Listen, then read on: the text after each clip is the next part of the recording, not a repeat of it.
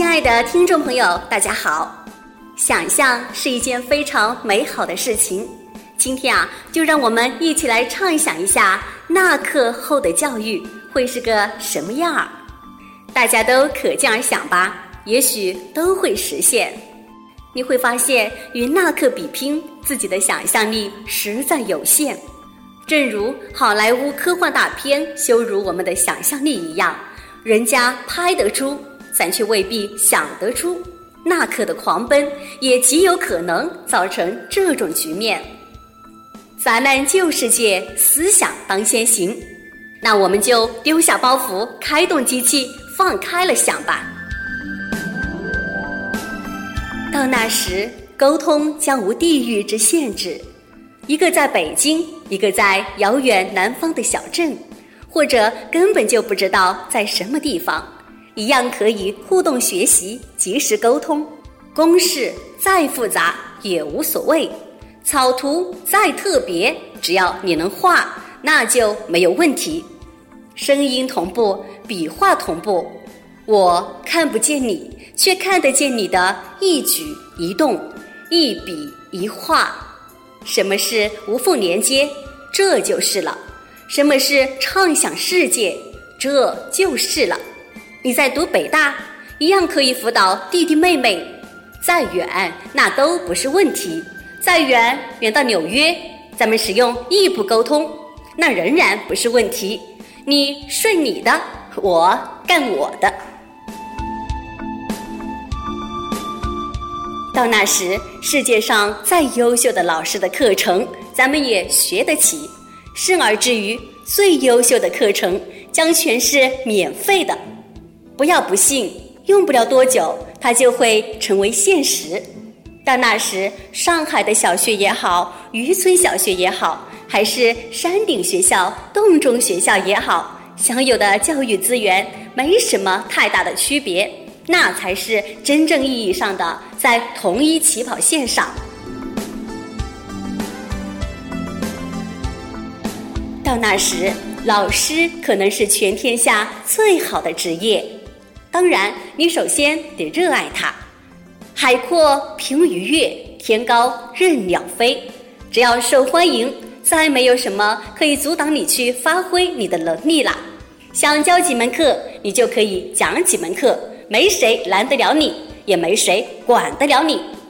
不过学生嘛，也没谁替你招，你得自己去吸引。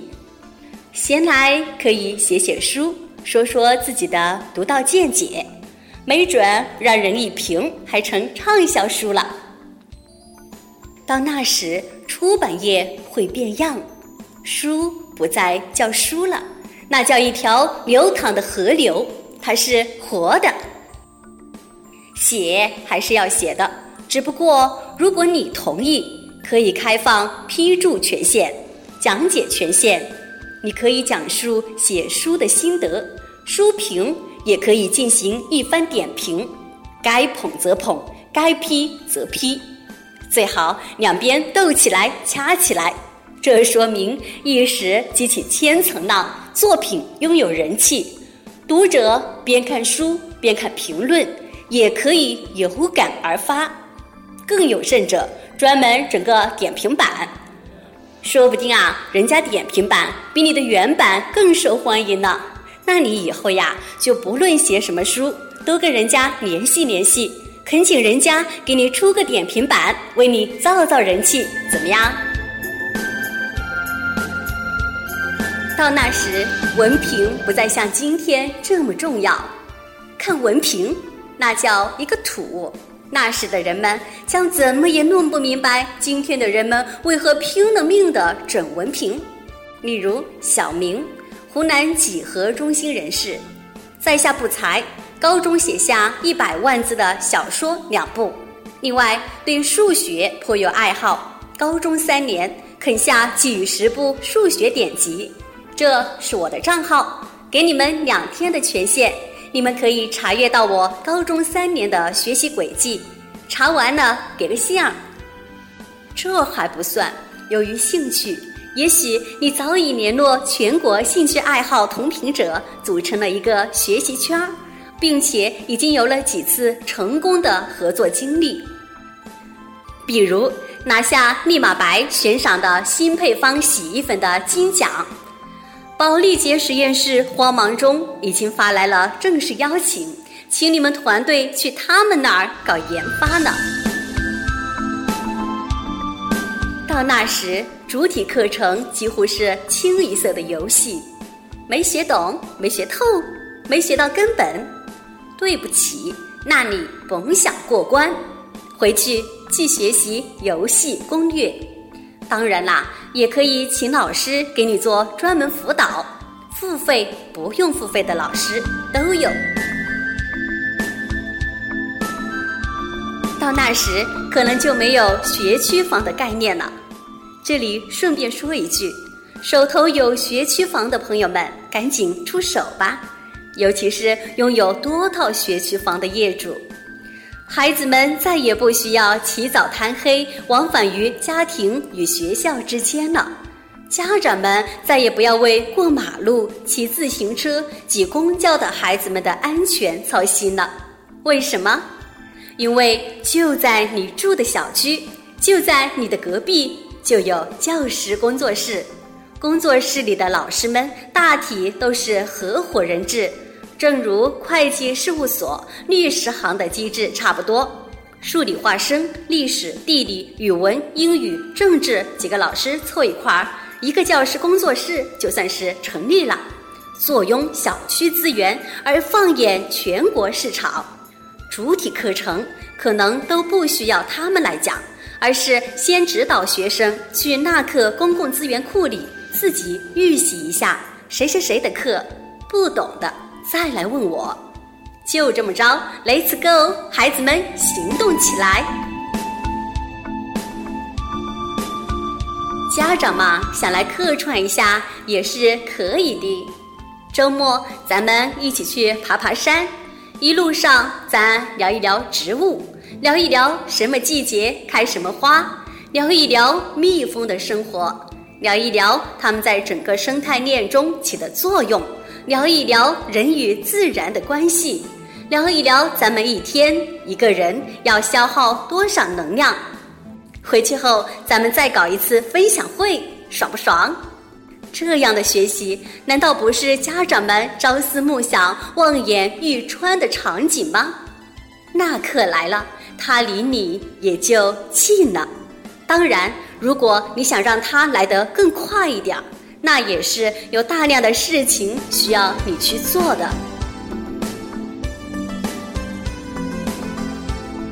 到那时，学校的实验中心可能是向全社会开放的。要做实验，先预约，随时可以进去做实验，有专人指导，说不定人家还是诺贝尔奖的获得者呢。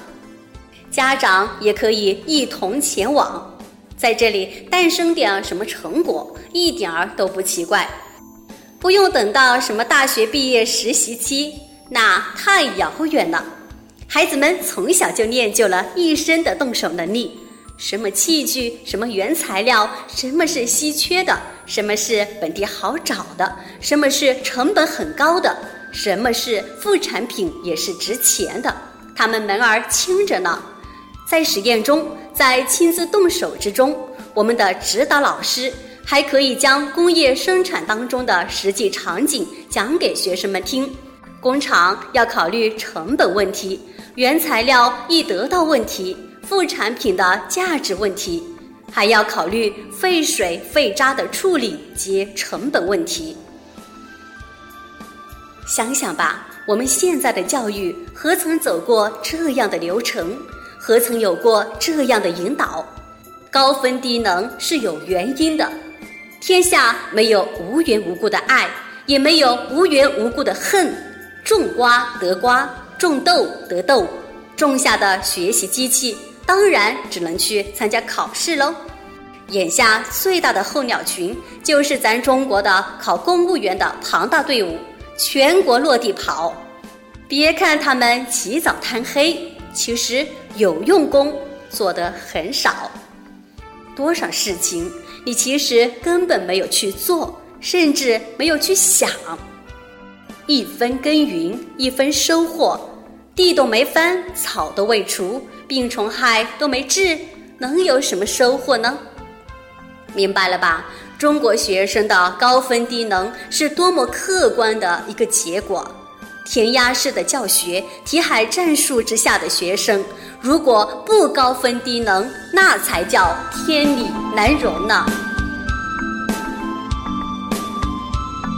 到那时，家长与学生、老师与学生、学校与学生、社会与学生的关系，将是一种全新的关系。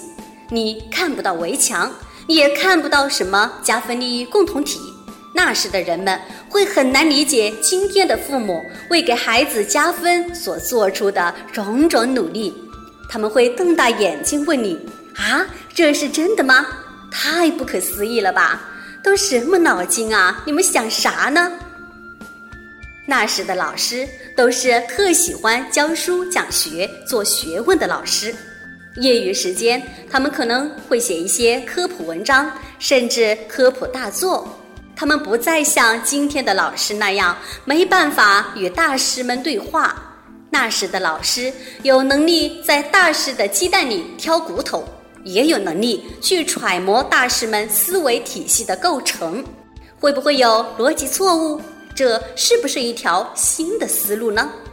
让普通民众与大师之间鸿沟不再那么不可逾越，不再那么壁垒森严，不再那么地位不可动摇。一切还原回它的本来面貌，一切都回到了它的正确轨道上了。权威不再那么的权威，权威也不再花大量的时间与精力来维护自己的权威。权威也许还会说：“你们把我推翻了，世界就又向前迈进了一步。世界感谢你。谁端着谁云山雾罩，那将是件非常可笑的举动。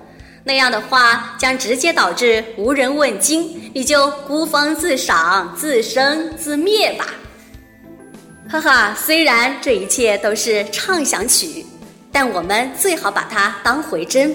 早做准备，提前布局。如果你们希望它早日到来，也不妨做点什么。那课需要你，家长需要你，世界需要你，应试教育反对者联盟需要你。愿意扎堆的，愿意摇旗呐喊的，愿意添砖加瓦的，请与我们那课取得联系。